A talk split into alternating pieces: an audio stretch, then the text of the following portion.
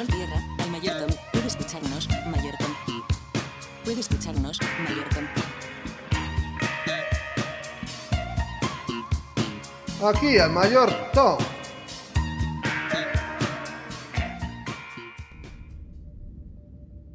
Uf, qué horror. Qué maldita semana tan pesada. Uf. ¿Saben qué escuchas? Vamos a hacer algo diferente, ¿no? Vamos a hacer un test. A ver, vayan por papel y lápiz. Aquí los espero. Jaja, no es cierto, no hay tiempo. Pero sí, vamos a hacer un test.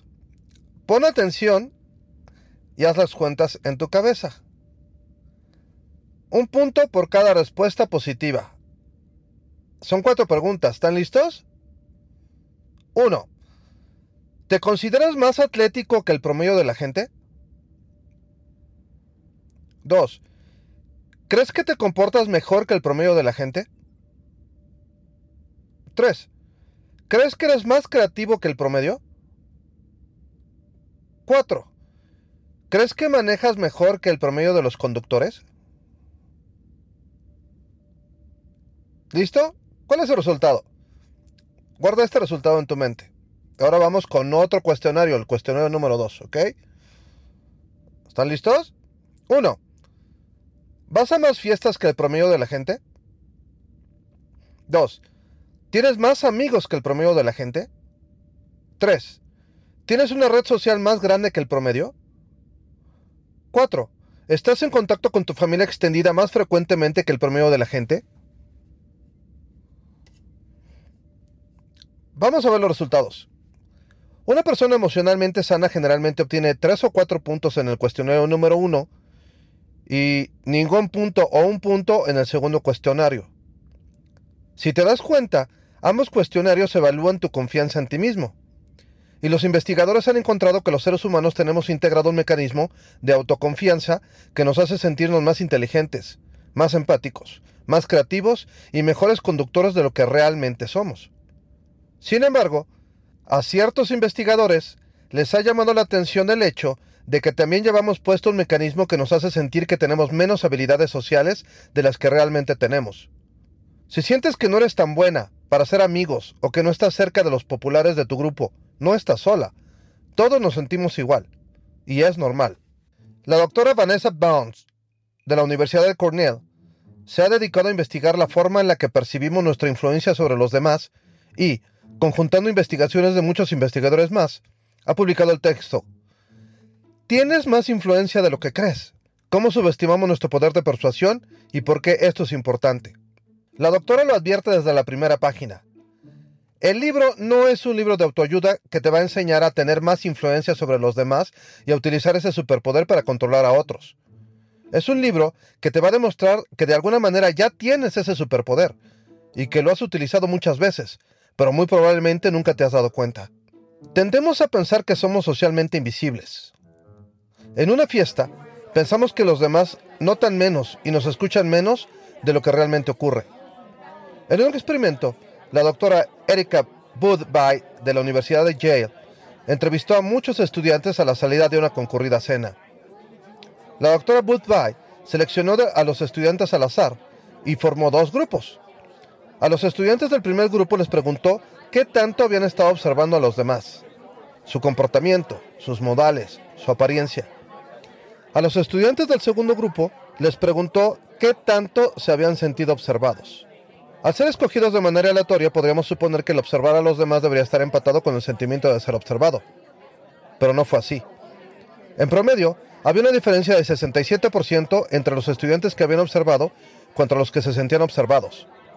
Dicho de otro modo, los estudiantes se habían sentido invisibles cuando en realidad las personas alrededor de ellas estaban conscientes de su presencia, modales y apariencia. ¿Por qué pasa esto? ¿Te ha pasado que vas en el transporte público y de repente haces contacto visual con alguien más y retiras la mirada inmediatamente? ¿Por qué lo haces? ¿Por qué piensas que la otra persona va a pensar que eres un metiche o un pervertido? Pero, ¿te has puesto a pensar que la otra persona pensó exactamente lo mismo? ¿Por qué tiendes a pensar que el cruce de mirada lo provocaste tú y no la otra persona? La doctora Woodby tiene la teoría de que nos comportamos como si tuviéramos una capa mágica que nos hace invisibles y los demás no nos notan. Y es solo en estas interacciones incómodas cuando nos damos cuenta de que no somos tan invisibles como creemos y hacemos lo necesario para regresar a nuestra invisibilidad. Y a todo esto, ¿por qué es importante saber que no eres invisible? Porque muchos experimentos han demostrado que tu sola presencia influye en el comportamiento de los demás. Piensa en el siguiente experimento. A los sujetos del estudio les dicen que van a probar dos trozos de chocolate para calificar al que sabe mejor.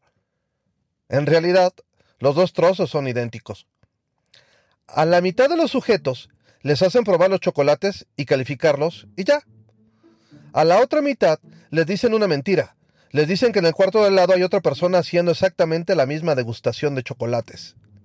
Los resultados, las personas que creían que había alguien haciendo la misma degustación calificaron mejor a los chocolates que las personas que se sabían aisladas. Esto es muy importante, porque este experimento demuestra que tenemos influencia en los demás, aunque ni siquiera abramos la boca. Hace algunos años en México se comenzó a hacer famoso el movimiento grupero, y en particular la banda. Si nos escuchan de otro país y no saben lo que es la banda, Imaginen una orquesta sinfónica que es asaltada por zombies y todos los músicos son devorados por los zombies excepto por los que tocan instrumentos de viento que de alguna manera se refugiaron con el timbalero y un tenor despistado y que de repente se dan cuenta de que la manera de acabar con los zombies es tocando los instrumentos de viento lo más fuerte posible mientras el timbalero toca los tambores hasta romper sus oídos y el tenor intenta cantar la nota más aguda conocida en el rango de la voz humana. Eso es la banda, una máquina de hacer ruido y últimamente con letras que harían ruborizar a un albañil libidinoso. Y bueno, yo soy de la vieja escuela y amante del rock.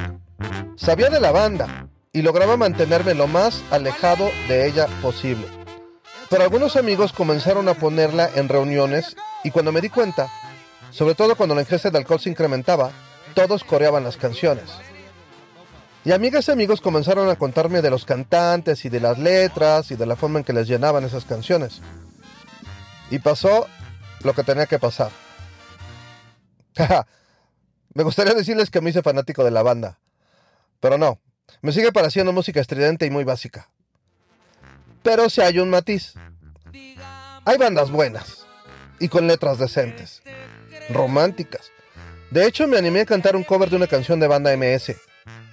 Él sí le puse un poquito de grunge, sí, claro, pero lo hice. Si no hubiera sido por los comentarios de mis amigos, nunca, realmente nunca hubiera escuchado esa música, la verdad. Regresando al caso del experimento del chocolate, el secreto para que disfrutes más el chocolate, la música, una película, una comida, es un proceso llamado mentalización.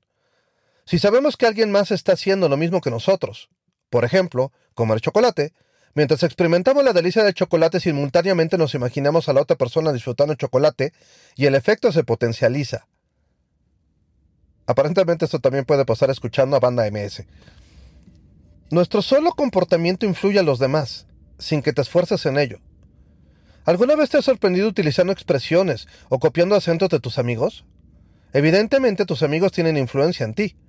Y seguro no habías pensado que es casi seguro que tus amigos utilizan tus expresiones y copian tu acento sin darse cuenta. Los estás influenciando. Todo lo que digas los influencia también. Un ser humano recuerda más o menos el 10% de la información que recibe, y generalmente se acuerda de un pequeño resumen de la idea general.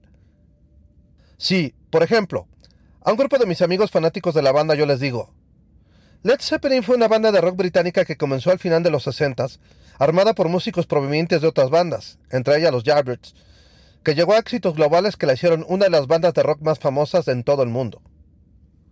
Mis amigos se van a quedar con la idea diagonal resumen Led Zeppelin es una de las mejores bandas de rock del mundo. Y muy probablemente la siguiente vez que abran su computadora y les aparezca una canción de Led Zeppelin la escucharán y dirán, ah, error esa música, pero no está tan mal. Y mi influencia se habrá materializado en ellos. Desgraciadamente, nuestra capa de invisibilidad autoimpuesta nos impide darnos cuenta de la influencia que tenemos en los demás y del poder que tienen nuestras palabras. La siguiente vez que quieras expresar tus ideas pero tengas dudas, simplemente abre la boca y dilo. Siempre y cuando no digas una mentira indefendible, las personas a tu alrededor te escucharán y tu mensaje quedará en ellas. Bueno, el mensaje no exactamente sino el resumen del 10% del mensaje. Y por si te preocupa, no importa si cuando lo dices te trabas al hablar. Ni siquiera importa si tu voz suena débil o tímida. Lo único que importa es que tu mensaje sea genuino. El mayor Tom lo ayuda Alberto Gaona, Twitter e Instagram arroba Alberto Gaona.